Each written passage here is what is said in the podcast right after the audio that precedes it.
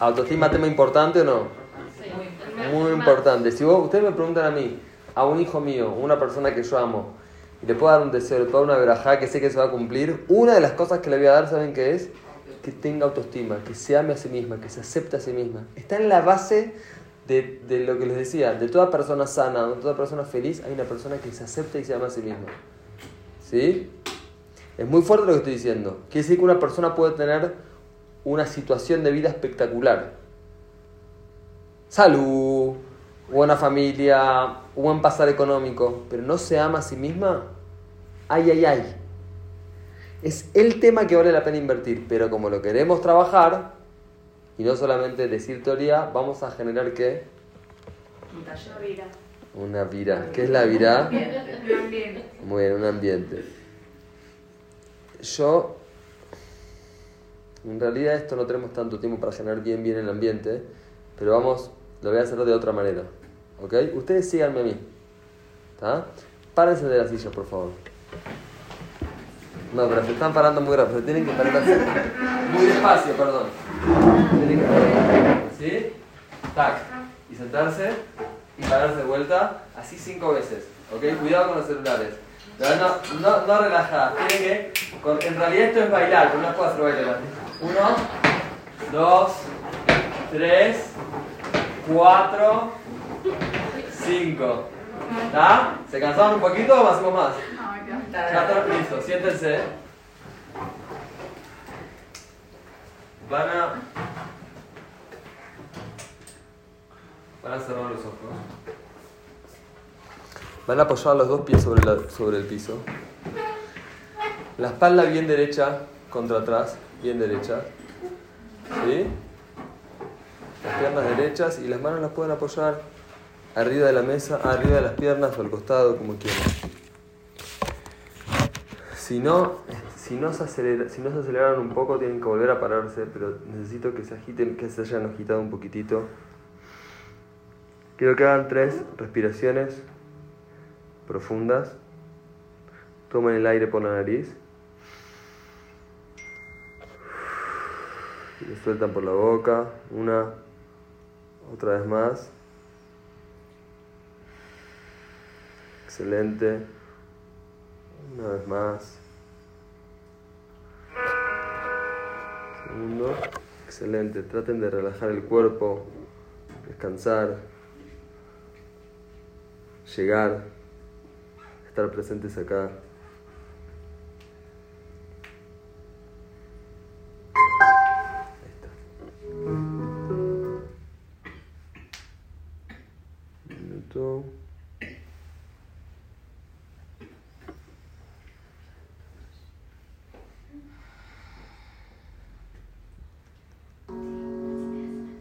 Excelente.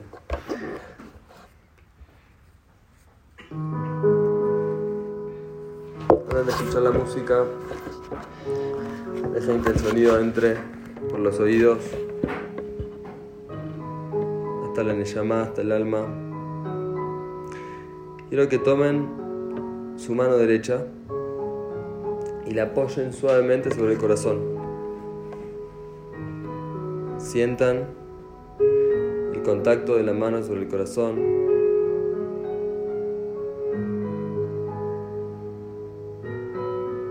Busquen su latido. Estamos buscando ese corazón humano que late. Cuando lo encuentren, quiero que se concentren en él, en la fuerza de su latir en su ritmo. Se concentran en el latido del corazón cada vez más hasta que lo puedan sentir en todo el cuerpo. Sientan el corazón latiendo, escuchen su lealtad, nunca para de trabajar. Lentamente, en este momento, se van a dar cuenta que su corazón les está hablando. Pueden bajar la mano. Entre latido y latido, tu corazón te habla y te dice, hey, soy yo, tu corazón. Aunque no me sientas, sigo acá. Todavía estoy vivo. Te mintieron. Te dijeron que ser sensible era ser débil.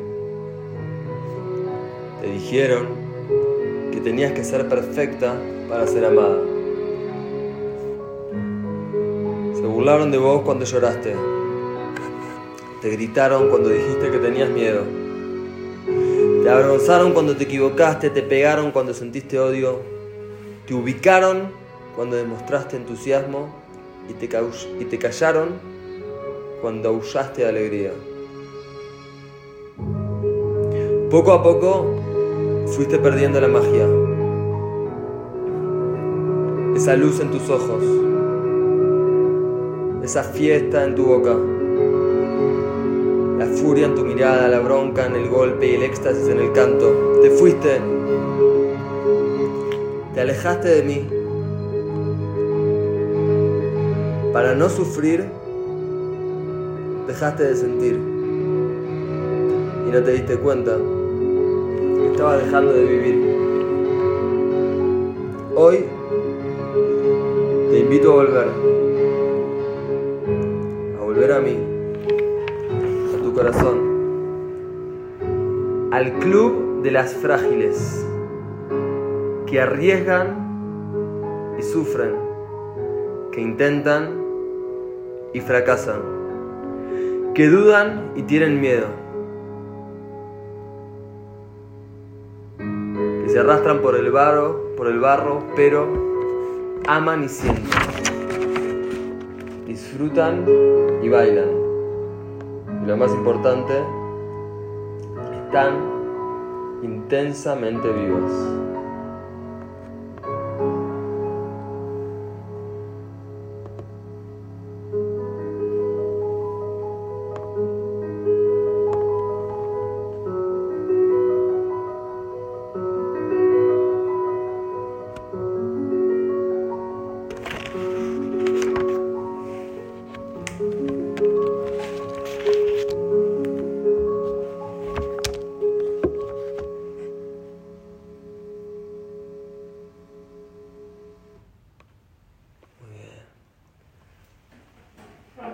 Poquito, pueden ir abriendo los ojos.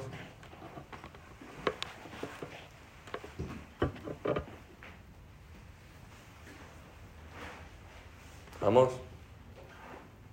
Ahora estamos preparados para trabajar.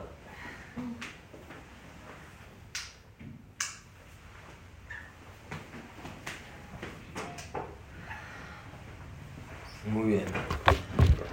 No se puede trabajar la autoestima si uno no es vulnerable, si uno no está conectado emocionalmente con, su, con su corazón, con su mundo emocional, con su fragilidad.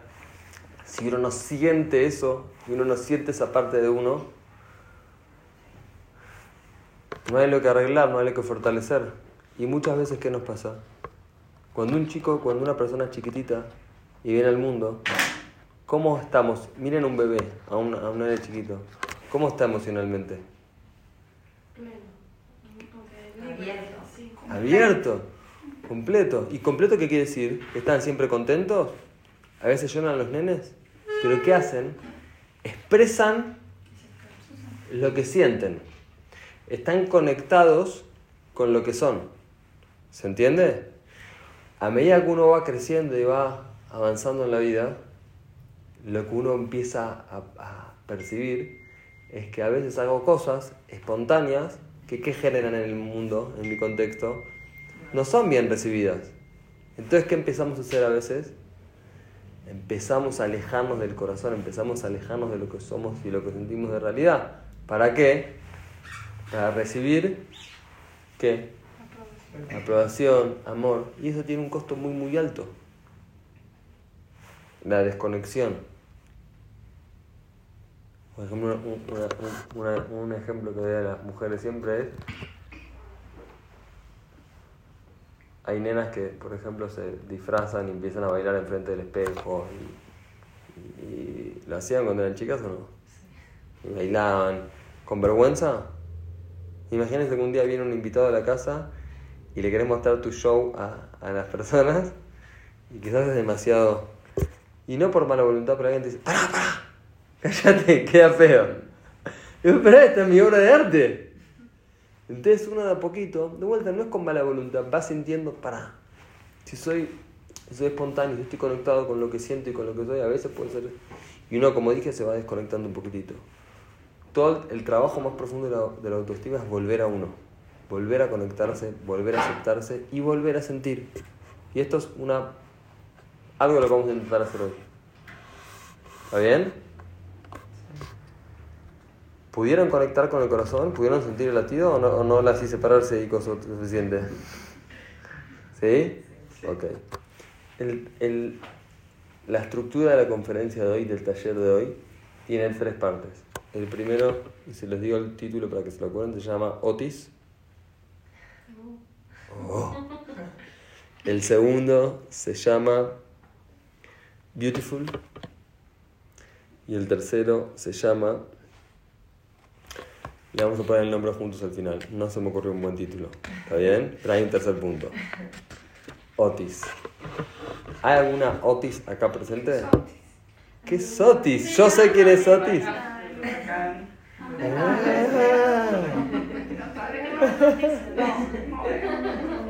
Muy bien, está bien. ¿Hay alguna Otis acá? ¿Otis, Otis? Ninguna Otis. ¿Se sentirían bien si alguno se llama Otis? No. ¿Por qué? Horror, ¿por qué les ponen nombres así? Porque representa lo... La destrucción, ¿no? Claro. Pobrecito, imagínense una nena en el colegio que se llama Otis Cohen. se come el bullying de su vida, ¿no es lindo? Porque están asociando que mi nombre a una tragedia. A les voy a decir una cosa que es una locura y nunca se lo van a imaginar en su vida. ¿Cuál fue la tragedia más grande, ambiental por lo menos, y no ambiental, que pasó en la, huma- en la historia de la humanidad? El diluvio. ¿Cómo se dice diluvio en hebreo? Mabul. ¿Ustedes saben cómo se refiere la Torah al diluvio? Muy bien. ¿Cómo sabías? Excelente. Traducción. Las aguas de Noah. Muy bien. Hay un pequeño problema con que el diluvio se refiera a las aguas de Noah. ¿Por qué se llama Noah? Claro. Pero Otis. Ot- muy bien. Otis. Al la- Otis, ¿qué es al lado del diluvio? Al lado del diluvio, ¿qué es Otis? Nada, nada. Un besito. ¿O no? El diluvio fue la catástrofe más grande que existió en la historia de la humanidad. Y no nos cierra la ecuación, bien, ¿por qué? Porque ¿quién fue el único que merecía re- ser salvado? Noah. Entonces, ¿cómo agarrás el nombre del tzadik y lo asociás a la tragedia más grande que existió en la historia de la humanidad? Porque no, yo creo que porque no vio por. Sí, que fue un poco se enfocó en él y no en. O sea, tuvo responsabilidad sobre lo que pasó. Yo les estoy haciendo preguntas, pero no para que me saquen toda la conferencia. Digan, no sé, qué buena pregunta. ¿Por qué será? Uno no cuenta con que van a saber toda la conferencia. Excelente lo que dijeron. Vamos a darle un poquito más de forma, pero está muy bien. Nosotros sabemos que Noah era el tzadik de la generación. Un tzadik como de los más grandes que existió en la historia. Sin embargo, la Torah dice que al diluvio le llaman las aguas de Noah. Claramente no es un cumplido, no es un piropo eso. No es algo lindo. Dice la Torah algo muy interesante. ¿Cómo fue que empezó el diluvio? De repente cayó fuego del cielo y, y se ahogaron todos en un segundo. ¿Saben cómo fue? ¿Cómo? Suave. Suave, suave, suave. Cada vez más, más, más, más. A tal punto que, bueno, las... Bueno, cuentan cosas tremendas de lo que hizo la generación del diluvio para... También salía agua del piso y hacían cosas tremendas para tapar el agua que salía de la tierra. Entonces metían gente ahí, los hijos metían, una locura. Era una generación muy perversa, muy mala. Entonces de a poco se empezó a inundar todo y todos estaban mal, el único que estaba en buena situación, ¿quién era? Noah y su familia que se iba a salir por él. Pero dice que Noah no subió al arca sino mi pené mea magul, frente al rostro, digamos, del diluvio. ¿Qué dicen eso? O sea que cuando... Muy... Bueno, está sacando toda la conferencia. Frenemos un poquito. Excelente, muy bien, muy bien. Dice que cuando el agua le estaba... Nah, está bien, me pongo contento, por eso pregunto. Que hasta que el agua le estaba llegando acá, no entraba acá, como dijeron excelentemente bien, dice Rashi, ma- porque Noah Maamin, ve no Maamin. Maamin viene de Muná. O sea, Noah creía y no creía que iba a venir el diluvio. También eso es muy difícil de entender. ¿Por qué? Noah era un profeta, era un tzadik, hablaba con Hashem. Y Hashem le dijo, voy a traer un diluvio. Voy a traer un diluvio, van a morir todos y vos te vas a salvar. ¿Cómo puede ser que no es y no mamín? La explicación simple que la gente da es que mamín y lo mamín en quién? En Hashem. No creía que Hashem iba a traer el diluvio. Cuando estaba en la yeshiva escuché una explicación muy profunda que decía mamín de lo mamín de no, no era en, el, en sino en quién era. En él. Él dijo así, no me cierra la ecuación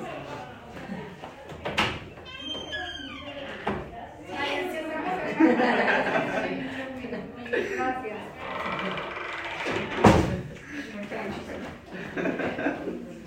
Dijo así Noah, no me cierra la ecuación que me dijo Hashem. Que todo el mundo se va a salvar, perdón, que todo el mundo se va a morir y el único tzadik, tremendamente tzadik de la generación, ¿quién soy? Yo. Dijo, no puede ser, no va a pasar, es una amenaza, pero no creo que pase de verdad.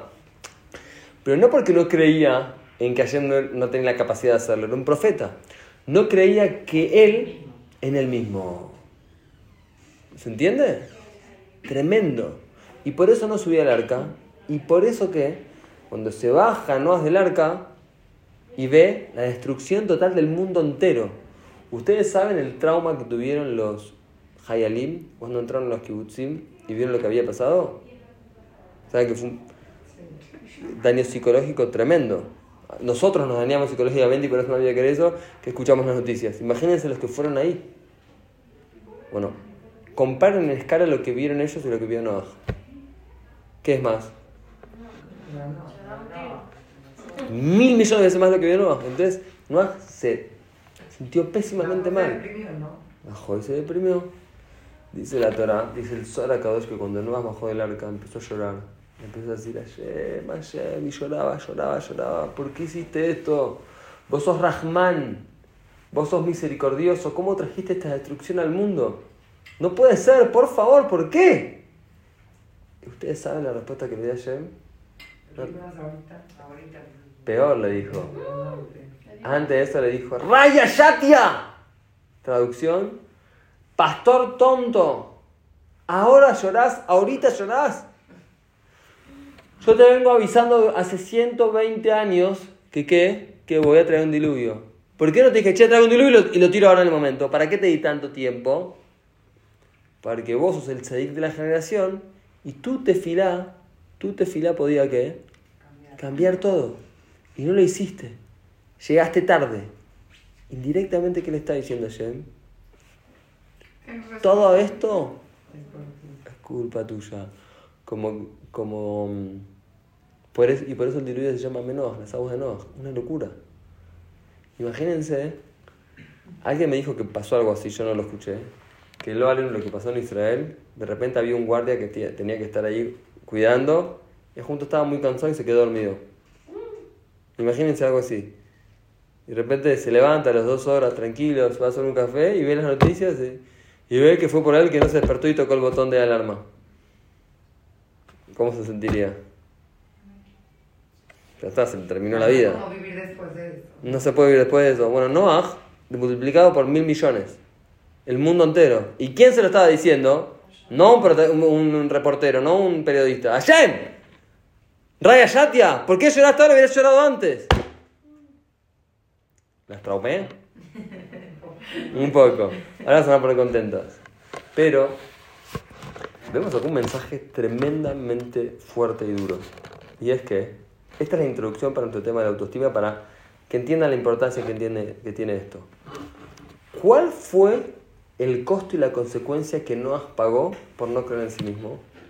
¿Alto, chico? ¿Alto o bajo? Demasiado alto. Y esto es algo que no nos entra en la cabeza y que a veces no entendemos.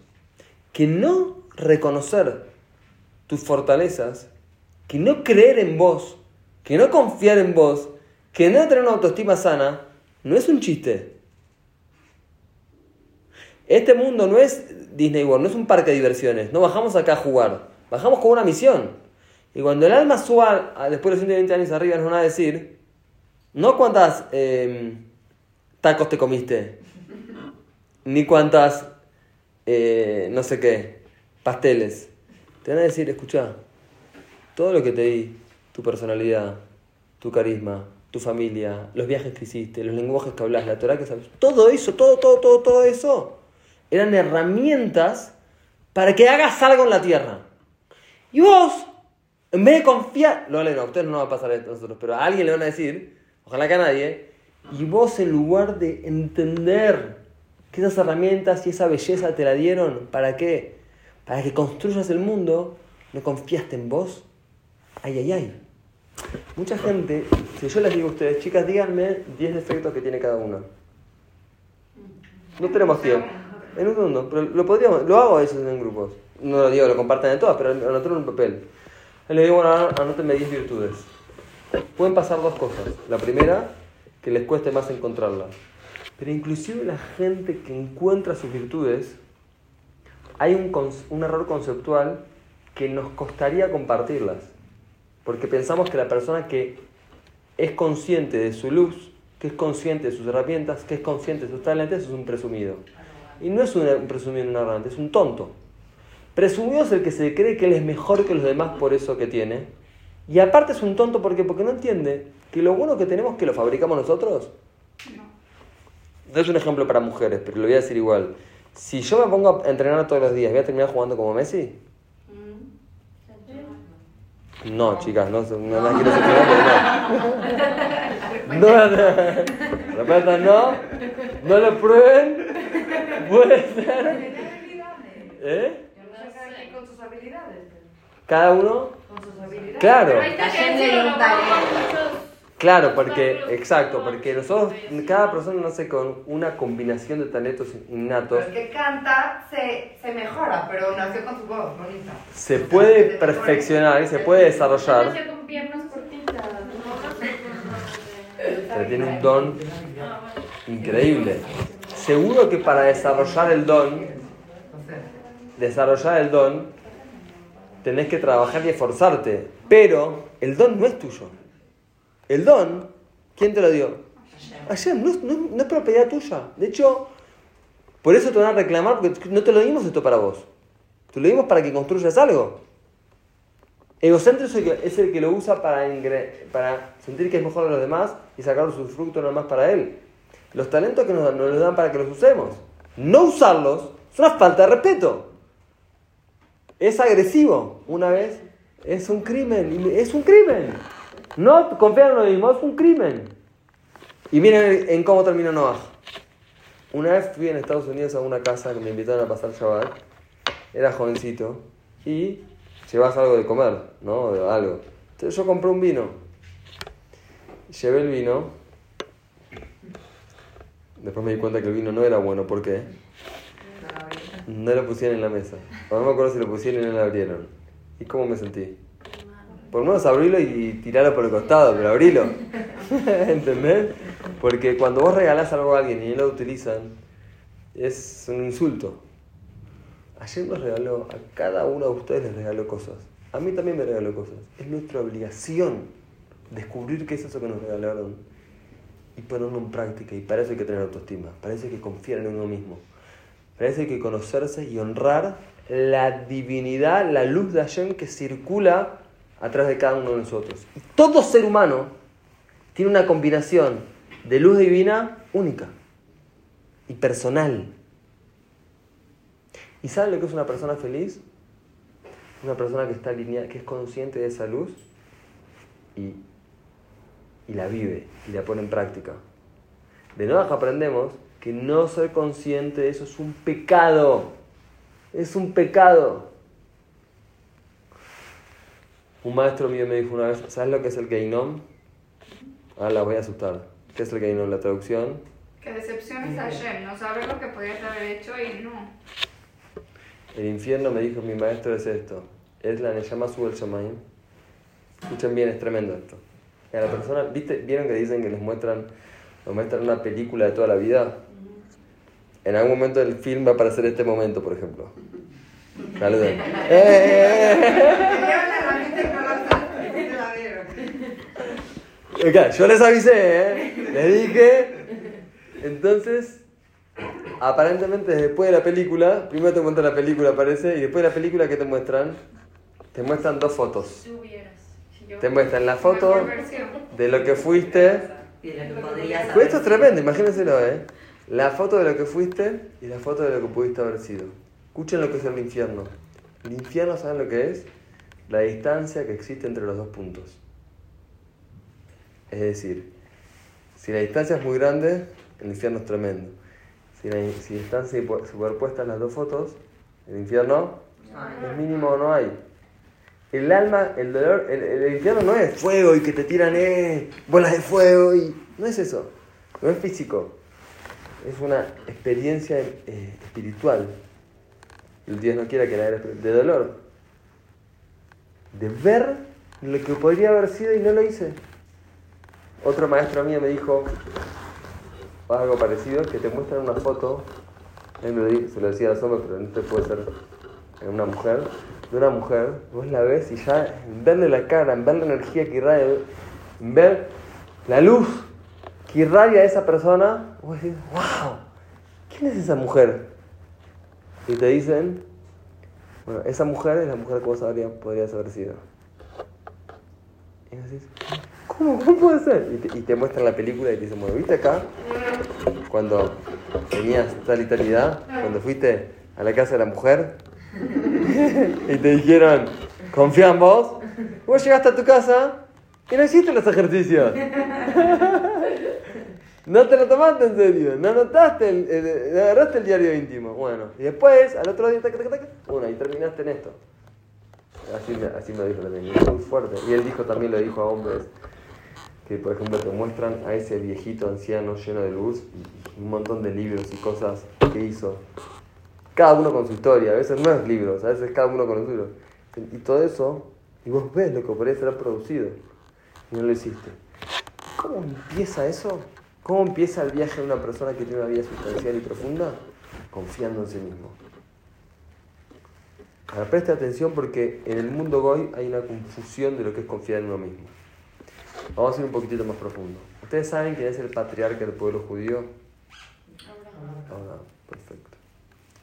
¿Por qué Abraham tuvo el mérito de que lo hayan elegido a él como el patriarca del pueblo judío? ¿Qué me dicen? Que no era Jesús. Porque vio a Shem. Porque vio a Shem, porque era Jesús. Ahora la voy a agarrar, ya que me contestaron todo esto, no me la van a decir. Ahora dale vos. ¿cómo es? Ahora él se encargó de, de enseñar al mundo que existe Dios. El monoteísmo empezó ahí. No. Está bien, eso es cierto, eso, pero no. ¿Por qué? El monoteísmo empezó ahí. ¿Hubo un monoteísta antes que Abraham? Piensen. Ellos, ¿no? Los hijos de Noah, Adam, Shemi Eber, Matuyelach, todos eran monoteístas. Lo que no, la respuesta. Muy bien, ahora va. La respuesta que damos todos rápido es que, Noah, es que Abraham fue el primer monoteísta. Noah no se entregó lo suficiente, pero también dijo. le- él le dijo a la gente, hay un solo Dios, se están haciendo mal, va a haber un diluvio, frenen muchachos, y no le dieron caso. No lo hizo como lo hizo Abraham, pero lo hizo igual. Entonces, ¿qué es lo que tuvo Abraham? Que tuvo el mérito de ser el padre del pueblo elegido. No, yo creo que lo hizo con cariño. Tardaste, tardaste, pero lo hiciste. Muy bien. Respuesta: el Hidush. ¿Sabes lo que es Hidush? La novedad de Abraham, la revolución que hizo Abraham en el mundo, no fue venir a decir, yo creo en un solo Dios. El aporte de Abraham, ¿saben cuál fue? Decir, ese Dios cree en mí. Escuchen bien. En la época, en, es- en esa época de Abraham, de Noah, de Abraham, de todos, todos conocían, estaban muy cerca del, del- origen. Todo se fue desvirtuando. Reconocían que había un solo Dios, no había duda. El tema es que decían, este Dios es tan, tan, tan, tan, tan, tan infinito, tan, tan, tan, tan, tan grande, que qué, que ni me ve y que yo, co- completamente insignificante, Y no cambia lo que haga. no cambia nada lo que haga. Soy, o sea, es como que, no sé, no figuro acá, no existo. Ah, miren qué tremendo esto. ¿Saben cómo empezó la idolatría? ¿Cómo si la gente reconocía un solo Dios, empezó a adorar ídolos? Estaban más cerca. Podía. No más materializada. Nosotros primero, hoy en día, como no hay Yetzirah idolatría, no entendemos lo que era. Y Hay Gemarot que dicen que si estaríamos Que sí hablaban y todo, ¿no? Y que sí cumplían. Que si estaría el Yetzirah y la idolatría, que es 10 veces, mil millones de veces más grande, por ejemplo, que el, la, el de las mujeres, la gente haría mil veces más Audazara, hoy no está ese Yetzirah. Pero, dicen los Hagamim así, la gente reconocía que Hashem era gigante, infinito y lo máximo, pero decían, yo soy nada. Entonces, ¿qué decían? Lo voy a poner como un poco metafórico, que así lo, lo estudié yo.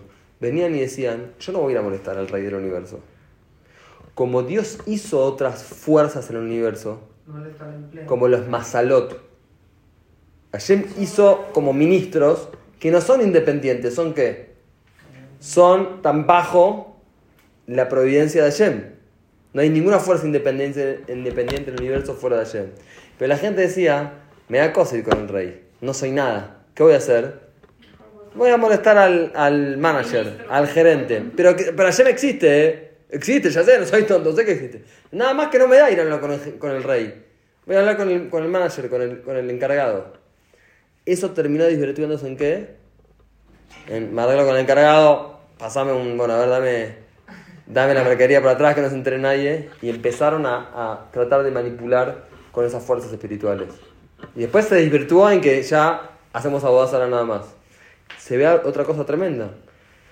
De alguna manera, ¿cómo vemos que empezó la idolatría? También por falta de autoestima.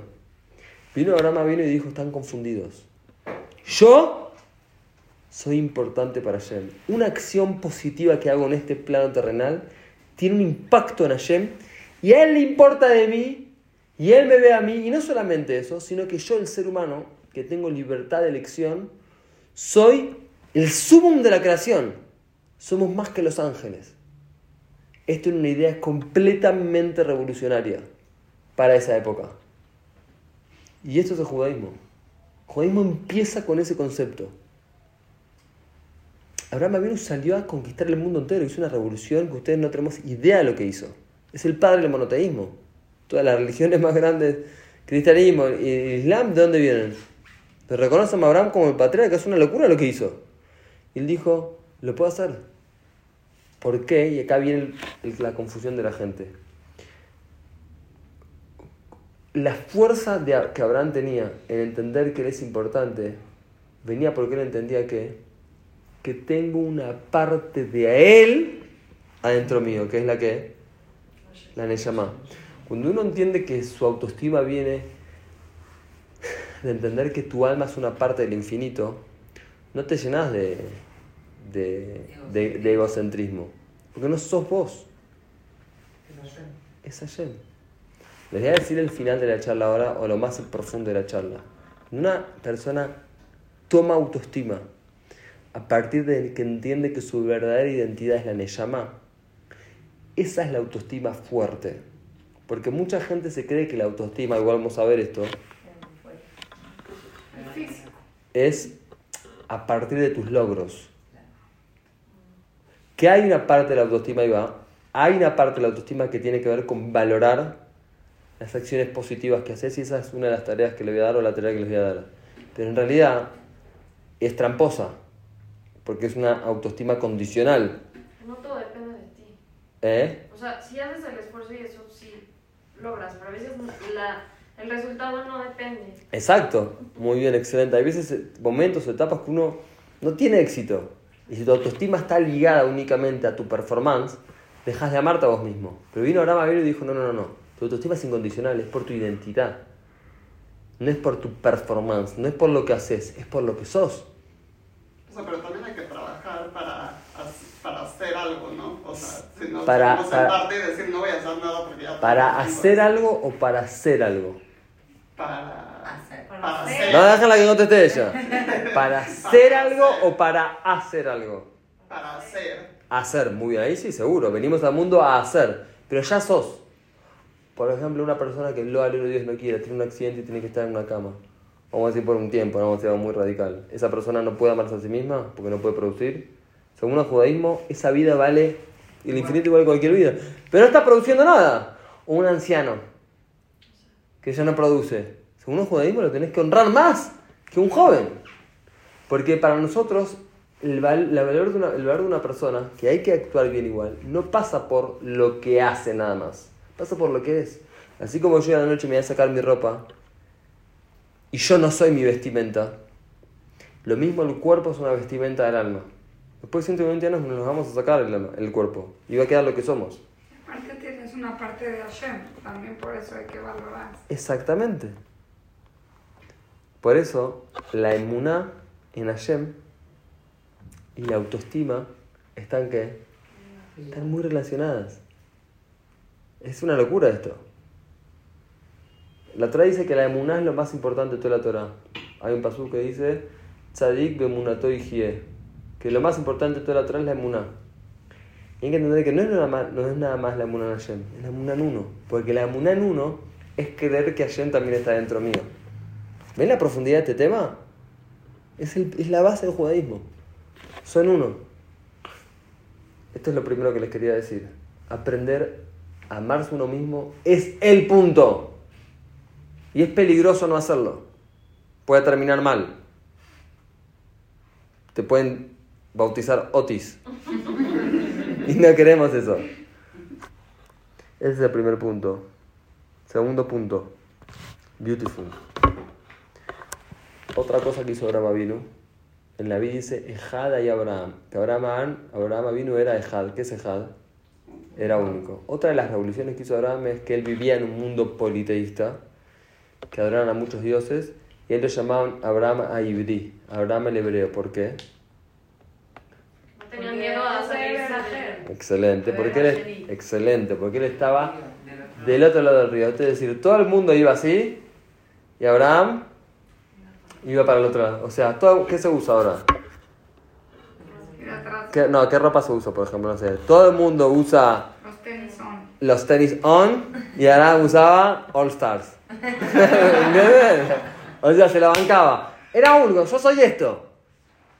¿A qué punto se la bancaba? Que lo agarraron y le dijeron, tirate, tiralo en fuego. ¿Y él qué dijo? Tenía gallas. Tenía gallas. Muchas. ¿Por qué? Porque no era una fotocopia. Hoy nosotros vivimos hoy en un mundo de fotocopias. Queremos imitar a los demás. Y eso es una expresión de baja autoestima. Una persona que tiene autoestima honra su unicidad. Honra que soy, soy único. Ni mejor ni peor que los demás. Soy yo. La, ¿Saben la primera directiva que le dijo a Shem a Abraham? Ahora al fondo, ¿qué es la primera vez que le dijo? ¿Qué es la primera? Muy bien. Lej leja. ¿Qué quiere decir lej leja? Andate. Vete. Vete de la casa. Pero si lo traducimos lej leja literalmente, ¿qué quiere decir? Muy bien, Patricia. Lej leja. Emprender el viaje más importante que tiene que emprender un ser humano. ¿Y cuál es? El viaje hacia vos mismo. Deja de copiar. Deja de, fin- de definirte en función de los demás. Sé original. Sé vos misma. Y eso es beautiful. ¿Saben lo que es beautiful? Be you till full. Sé vos mismo hasta el final. ¿Está bueno o no? Una persona está padrísimo. Una persona linda. ¿Saben lo que es la belleza? Yo esto es le dar este tip van a con, esto consiguen shiduj así. Una persona linda no es por sus rasgos. Vos querías decir algo, ¿no? Después al final vamos a hacer preguntas, ¿está bien? Una persona, la belleza, la belleza no tiene que ver, la verdadera belleza no tiene que ver con el cuerpo, ni con la moda. Tiene que ver con una energía, con algo que hay personas que irradian. Por ejemplo, el gen. ¿El gen de dónde sale el gen? El gen es cuando vos ves, por ejemplo, hay tzadikim, que vos los mirás y son lindos. Y dices, wow, qué luz. ¿De dónde sale eso? de alguien que está alineado a su ser, que es el mismo, que es original, que no copia, que es auténtico, que se acepta y se quiere. Eso es la verdadera belleza. La otra belleza es, es plástica, es make-up. Make-up. Es katsup. Es katsup. Esa belleza no, no tiene kium, no se sostiene. Pero tenemos tanto miedo de ser nosotros mismos, de ir a nosotros mismos. Les voy a contar una historia. Cuando yo estuve en la yeshiva, en Monsi, en Nueva York, eh, fue la mejor, las mejores etapas de mi vida. Y eh, tenía amigos, amigos muy buenos de todos los países. Yo dormía en la habitación con un inglés que se llamaba David, que era el tipo, creo que de las personas más inteligentes que vi en mi vida. Un- una luz. Tremendo. Mismo en la yeshiva decían, este tipo es anormal. Y después cuando viví en Israel me lo encontré. Y era muy amigo de él. Era de Inglaterra. Y teníamos otro amigo que se llamaba Moshe. Michael. Moshe le decíamos en hebreo. Que también era un, un chico muy, muy inteligente. Y éramos amigos los tres. Y lamentablemente yo era el menos inteligente de los tres. no es que no sea inteligente, pero todos eran tremendos. Entonces, yo empecé, Baruch Hashem, como estaba conectado con mi corazón, empecé a, a registrar que me estaba sintiendo mal emocionalmente en la yeshiva. ¿Por qué? Porque me estaba comparando con quién, a ver si son inteligentes. ¿Con quién? Presta atención y sean auténticos. ¿Con quién me comparaba? ¿Con Moshe o con David? Con los dos. Con Moshe, ¿Por qué no me comparaba con David? Era demasiado, o sea, uno no se... Con... O sea, yo no digo, che, no, no estoy celoso de Messi. Porque es demasiado elevado, es demasiado cosa. Claro, eh, este, bueno, tipo, ni es competente, nadie, sí. Y, bueno, ser David. Era una bestia, era un genio. Pero con Moshe, que era un poquito más alcanzable, yo me sentía mal.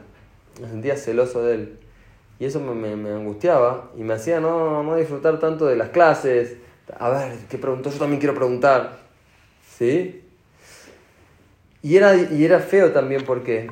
Porque era mi amigo. Te sientes culpable de tener celos, ¿no? Claro, era raro, entiendo, es mi amigo, ¿qué, es- qué, es este? ¿Qué pasa que estás celoso? Ponete contento, te, te- le, le- le estudia bien, pero era lo que me pasaba. ¿Qué hay que hacer? ¿Negar? Me comparaba. ¿Hay que negarlo? Si lo negás, ¿qué pasa? También ya es un paso importante reconocerlo. Es el paso, Es el paso, es, dolor- es incómodo, es avergonzante, pero si no lo reconoces, no lo puedes trabajar. ¿Y desaparece o sigue estando igual? Sigue estando igual. ¿Eh? Crece cada vez más. crece cada vez más. Por eso mi fundación, mi, mi lugar donde yo hago todos mis talleres y todo, ¿cómo se llama? Propaganda. Entonces, ¿qué pasó? Dije, híjoles, esto, esto, esto me está haciendo mal. ¿Qué hago? ¿Qué hago? ¿Qué hago? Y miren lo que pasó. Miren cómo me quiero yo. Un día estoy en el comedor. Como que uno pierde, se te drena energía.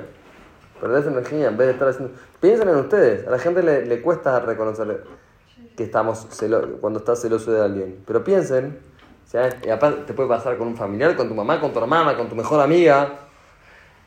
Y uno pierde energía. Entonces, ¿qué pasó?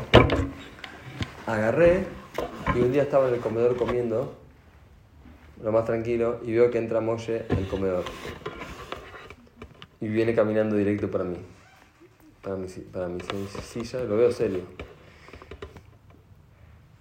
Y mira me dice, Itzhak, I have to speak with you. Y veo que estaba así. Hablábamos siempre, éramos muy amigos. Y le digo, what happened? Y me dice, me da vergüenza, pero necesito hablarlo con alguien porque la estoy pasando muy mal. Somos amigos, hablando, no pasa nada, le digo. Y dice, esto queda acá, ¿no? No quedó ahí. No quedó ahí. Ay, ay. Son bravas, ¿eh? No me dejan pasar una. Entonces me dice, me dice, te quiero decir algo, que me está pasando, me está haciendo muy mal y lo tengo que hablar con alguien y vos sos la persona. Digo, ¿qué pasa? No puedo más, me dice, de los celos que tengo de David. ¿Cómo le digo? No puedo más, me dice. Estoy muy celoso de David. Y yo la miro y le digo, Molle, somos grandes para estar celosos de un amigo. ¿Cómo me estás cargando? Le digo. No, mentira, no le dije eso. Lo escuché. Lo entendí, obviamente. Y terminé ahí, no sé, le dije, no te pongas celoso, yo qué sé. Pero después me quedé pensando mucho. Y ayer me mandó una lección tremenda. ¿Qué aprendí de eso? ¿Quién me dice? Lección para toda la vida. ¿Qué lección? Siempre haber uno más arriba. de todo. ¿Cómo? ¿De vuelta? Siempre haber uno más arriba. O sea, Excelente, y por lo tanto, o sea, yo a mí me... Que, que como eres, siempre va a haber uno peor, uno mejor. Yo a, mismo me, yo a mí mismo decía, si yo sería como Molle, ¿cómo estaría? feliz. Tranquilo y feliz. Se soluciona el problema. Y ella me dijo, no. Nunca, nunca hay un. A menos que te ames a vos mismo. Si vos sos un tipo que te comparás, en la de Barsov no termina nunca. Si el parámetro está, puesto, está puesto afuera, nunca termina. Nunca vas a poder tener autoestima. Y tampoco también con lo material. Cuando uno no valora lo que tiene, logras algo y querés más. Y querés- y más. Y no terminas una zanahoria que nunca la podés agarrar. Y por eso las redes sociales también te dan eso. Son una basura. Instagram porque te comparas en el viaje, en el cuerpo. En Totalmente. Y Totalmente. es una mentira. Porque En la cantidad de seguidores que son comprados Sí, muchas veces. sí, y ni también. siquiera es la Los likes. O los likes, los likes, me había olvidado hablar de los likes. Likes, likes, likes. No, yo quiero que tenga un like interno. Y yo no creo que haya una persona que no. O sea, todos si nos metemos ahí, quedamos presos de eso. Pero ¿cómo le haces para no depender de la aprobación ajena? O sea, para no tener que buscar aprobación fuerte. Tenés que venir a la, la- la clase de autoestima. Primero tenés que reconocerlo.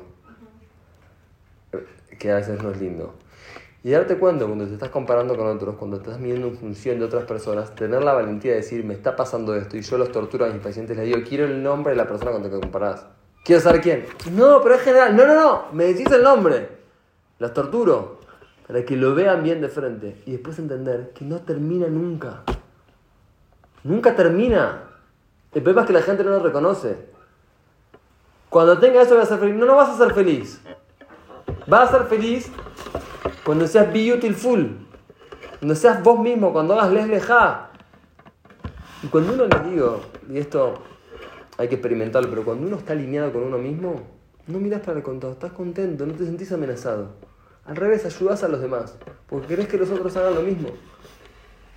¿Me entiendes? Es otra forma de vivir, y eso es el judaísmo. El judaísmo es un, el judaísmo es un camino de autenticidad, de ir por tu misión personal, de ayudar a los demás y de ser vos mismo. Eso es la Torah. cosa, que a veces no sabemos exacto quién somos, entonces alguien que admiras y dices, ah, un poquito por ahí, un poquito por ahí. ¿Sí o no? A veces no, vas creciendo y no sabes exacto tu identidad. Es es- es- que- mira, está bueno. Porque no, porque estamos, porque no tenemos tiempo con nosotros mismos tampoco. No tenemos tiempo para. Yo, por ejemplo, el viaje. eh, Yo hice Teshuva cuando. En un viaje. En el viaje que otra persona se hubiera hecho drogadicto y, hippie, yo volví haciendo Shabbat. No sé si les contaba el otro día. ¿Por qué? Porque salí de mi entorno y dije, bueno, ¿quién es Federico? Es lo que la gente. Soy lo que, la- lo que el personaje que la gente cree de mí. ¿O qué soy? Y cuando salí un poco del contexto que me sofocaba un poco, empecé a ver qué es lo que quería, qué es lo que me gustaba. Después volví a mi contexto y tuve que luchar. Muy duro, muy duro. Pero sabía que valía la pena. Entonces hay que tomarse tiempo de descubrir quién soy, qué quiero, qué me gusta, hacia dónde quiero ir en la vida, cuáles son mis sueños. Y honrarlo, eso para eso vinimos al mundo. Pues si uno copia, lo perdés. Ahora puede ser entonces que no se pueda admirar a alguien. Sí, pero... ¿Y Pero que ¿Cuál es el riesgo? Y tal vez tú lo puedes tener, igual si Familia si tú también problema. exitoso, terminas en drogas como que se acaba de morir también y, y tal vez su bendición hubiera sido tu, o sea, tu perdición. 100%, o sea, no lo puedes soportar tampoco. Totalmente. Lo único que, lo que si admiraríamos bien, ¿sabes lo que admiraríamos? Tenemos que admirar que este tipo, esta mujer, él es, mi- es, es él mismo, es original. ¿Se entiende? Generalmente la gente que tiene autoestima es gente muy, no sé cómo explicarles, muy calma, muy tranquila, muy relajada. Exactamente. Seguro de sí mismo. Hace mucho ruido, exactamente, muy bueno. Está ¿no? Exacto. Ah, es un camino eso, no, no, no viene en un día. ¿Y cómo empieza ese camino? Reconociendo que no estoy ahí todavía. Y de a poquito empezando a descubrir quién soy, qué me gusta, cuáles son los dones que Hashem a mí me dio, qué es original de mi personalidad y qué es eh, ¿eh? agregados. Tenemos mucho miedo del que dirán. Vivimos en una sociedad donde hay mucha presión social. Y eso nos aleja de nuestra esencia. ¿Entienden? Si alguien es extrovertido y así, o sea, hace mucho ruido, no que no tenga autoestima, porque así es su personalidad. ¿Está bien? No está mal. No está mal ser extrovertido. Si eso es lo que es uno, hay gente que es más efusiva y es más. Está perfecto. Pero si lo hacemos para ganar atención o para ganar algo, ahí ah, no es el fin del mundo, pero no está tan bueno. Porque el día que no te la den, vas a empezar a traicionar tu identidad para recibirla. ¿Se entiende? Saben que en la adolescencia, por ejemplo, muchos chicos les preguntas, pero vos querés ir y emborracharte, ir y hacer esto, ir, y te dicen, en uno a uno, ¿qué te dicen? ¿O vos estás de acuerdo en cuando burlan a alguien, vos burlarlo también? ¿Y qué te dicen? No me van a hablar más. Claro, no estoy de acuerdo. Pero si yo digo, che, no la molesten a esta, ¿qué me hacen? Ahora bullying a ti por, Me- Exactamente, exactamente. Entonces hay que tener mucho coraje y mucha personalidad. Y a veces no es fácil. Pero, haz de cuenta, yo tengo una personalidad que mis errores los tengo aquí y lo bueno así tiene que ser. O sea, entonces a veces es muy difícil, no sé, o sea, me escribo mis cualidades y me las leo, pero ya me las leo como si fuera un cuento, no, no me las creo, no sé cómo hacerle para que, no sé, ser mi, mi propia fuente de, Porque de tenemos- autoestima. La baso un poco en el reconocimiento de afuera. Todos somos un poco así. Y esa voz que tenés adentro no sos vos, es, el, es la citra jara hará que después del pecado de Adama Rillón, ¿dónde se metió? En nuestras cabezas. Se llama en psicología inner critic, el crítico interno. Y es una basura saboteadora que todo el tiempo nos hace sentir que no somos, we are not enough, enough, suficientes. Pero ¿cómo la quitas? Porque No se puede quitar. No se puede quitar, se puede reconocer. Ok. y dejar de seguir. Y darle, y darle credibilidad a las cosas buenas que hacemos. e- Ese, a las cosas buenas que hacemos. Ese era, ese era el otro punto. Prefiero no decirles todos los puntos rápidos y redondear esto, lo que hablamos hoy, porque llegaron tarde. Pero el punto es este, en este punto muy bien, es uno de los puntos que tenemos para hablar, es que si bien nuestra autoestima es incondicional, una forma de empezar a ganar estima propia porque acá hay una cosa que es una locura. Hay gente que realmente, según lo que por lo que vos estás diciendo y se ve bien, que la autoestima no va de la mano con la forma de desempeñar su objetivo de una persona. Puede ser una persona que sea increíble, bondadosa, buena, exitosa, todo, y tenga una autoestima como por el piso. Quiere decir que esto es una trampa del hará. No vas a amarte más a vos mismo cuando hagas más cosas buenas. Porque ya vemos que hay gente que hace muchas cosas buenas, que es maravillosa, y sin embargo se sienten que una basura. Entonces la autoestima con quién tiene que ver. Esa es la base. Los Jamil dicen, por ejemplo, dicen Hayadam Lomar Bishbilin. El hombre, la persona está obligada a decir, a mí fue- el mundo fue creado para mí. Y la gente se queda en la, en la parte no práctica de esa. O sea, ¿qué, qué aprendemos de eso? ¿Qué aprendemos de esa frase? La persona está obligada a decir, el mundo fue creado para mí. ¿Qué aprendemos? Lo valioso que es. No, eso queremos. Bueno, por fin, eso no es lo que aprendemos. Escuchen lo que dice la Torah. Hayab Adam Lomar. Traducción. Decírselo para sí mismo y no para los demás. Te dice no solamente el mensaje, cómo, cómo meterlo en la cabeza, en su consciente, cómo Hayam Lomar. Tenés que decirlo. Porque la identidad negativa que tenemos nosotros mismos viene de lo que nos decimos en la cabeza. Y hay que luchar contra eso diciendo, Bishbilin Ibra Olam, Ani Tov, yo soy bueno, Ani Auf, soy digno de ser amado. Y repetirlo, taca, taca, taca, taca, taca, taca, taca, taca, taca, aunque no lo sientas. Así se generan las creencias nucleares que uno tiene sobre sí mismo. Por eso la Torah dice, Hayab Hayab- Hayab Adam Lomar. Hayab Adam Lomar, decilo, repetilo, léelo, hasta que empieza a entrar en tu mente. Pero otra cosa, y con esto terminamos, la locura de la autoestima es que hay gente, y esta es la trampa, que, de, como dije, es maravillosa y sin embargo no tiene autoestima. Quiere decir que la valoración propia, es verdad que la base es por lo que sos, pero no tiene que ver con lo bueno que haces, sino que con lo que va, con tu capacidad de honrar y valorar lo bueno que haces. Es decir, Otra vez, no entendí. por- porque les estoy dando mucha información, no lo digo en chiste. Estoy dando boom, boom, boom, boom. Estoy dando muchas cosas. La autoestima no tiene que ver. En la base, lo principal es porque tengo a Yema adentro. Y hay que repetirlo y hay que creerlo. De hecho, hay un libro. Mi hermana acá se va a ocupar. Hay, hay un rabbi que se llama Marcelo Vergas que tiene un libro que habla en toda la primera, es un libro que les recomiendo mucho que lo lean, de Rabbi Sriel Tauber, que habla toda la primera parte de la autoestima. Y él lo tiene, no sé si lo vende o lo regala. Pueden ver cuando define. Ella se va a ocupar de hacerlo. ¿Cómo se llama el en hebreo se llama Pirkei Mahshava. De Rabbi Sriel Tauber es un gran, gran libro. Les va a ayudar mucho. Es profundo, pero piénsenlo y, y- y van a ver. Toda la primera parte habla de la. Es un libro, todo. La primera parte habla de la emuná en uno mismo, autoestima, y la segunda parte de la emuná en Hashem. O sea, lo más importante de toda la vida. Entonces, cierro con esto. De vuelta. Podés hacer todo bien. Ser una buena persona, ser compasiva, ayudar, cum- a cumplir mitzvot, hacer cosas y tener una la autoestima por el piso. Quiere decir que el camino para la autoestima no es hacer más cosas buenas, Es reconocer. es reconocerlas y valorarlas. Es decir, y eso es una trampa. Y te dice, Eso es tu obligación, lo tienes que hacer igual. hace, hace, hace, hace, hace, sé más buena, sé más esto, sé más exitosa. Ahí vas a tener autoestima. Y no es así. Es decir, una persona que hace 10 y valora 1 va a tener más autoestima que una persona que hace 3 y valora 2. Locura.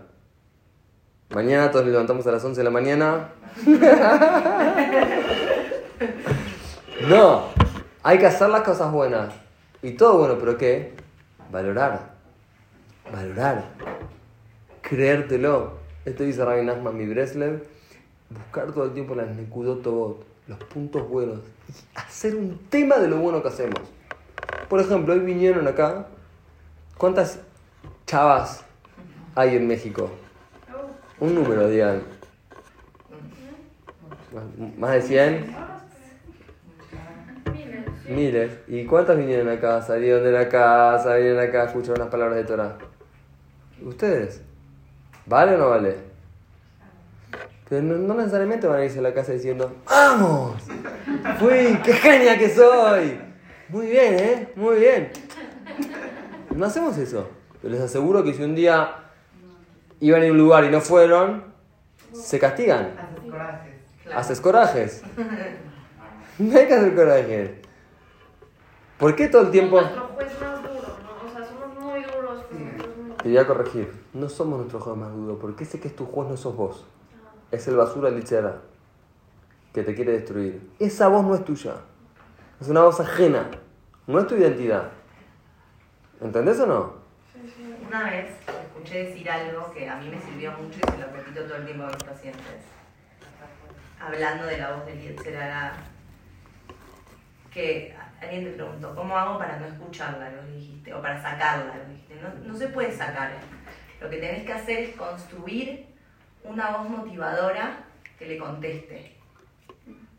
O saber identificarlo, Desde no que- saber qué es ella, ¿no? Por lo menos. Saber identificar, saber que está y construir otra voz que le conteste. No pretender que no esté. A veces, construir otra voz. exacto. A veces es que le conteste y a veces es no que entre en diálogo, pero que también hable. Claro. ¿Se entiende? O sea, empezar a... Por eso el ejercicio de anotar lo positivo sirve mucho, porque hay que leerlo y hay que creerlo. Te voy a decir algo para cerrar toda la charla. Todo lo que hablamos acá, si quieren que les sirva, está grabada la charla, tienen que transformarlo en tefilá. Todo. Y esta es la forma más profunda de estudio de Torah. Es ir, tener un tiempo con Hashem todos los días y hablar con él como si fuera tu mejor amigo. Y decirle a Hashem, híjoles, no puedo más con esta voz que me tira abajo. Ayúdame a entender que no es mi voz. Ayúdame a desarrollar una voz positiva. Ayúdame a valorar. Ayúdame a saber que te tengo dentro mío. Ayúdame a amarme a mí mismo. Ayúdame cuando llegue el Shamaim a poder hacer mi misión. Ayúdame a ser auténtica. Ayúdame a dejar de compararme. Ayúdame a ser feliz. Ayúdame a estar cerca tuyo. Ayúdame, Hashem, por favor. ¿Y cómo Hashem no nos va a ayudar? ¿Cómo? ¿Estamos pidiendo algo importante o no? Y se lo estás pidiendo al Rey del mundo que te ama. Pero hay que golpear. Es una puerta que hay que golpear, golpear, golpear, golpear, golpear, hasta que nos abran. Dicen Shirashim, la voz de mi amado está golpeando, abrime la puerta. Del otro lado está Shem. Y él quiere abrirnos, pero si no golpeas no te voy a abrir. Es una batalla que no se puede dejar de pelear. Es la batalla.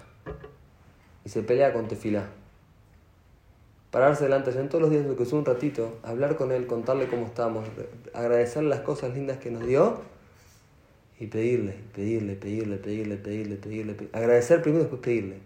Si hicimos una, una, una macana, una cosa que nos equivocamos, pedir perdón. Le voy a decir algo y con esto cerramos, de verdad.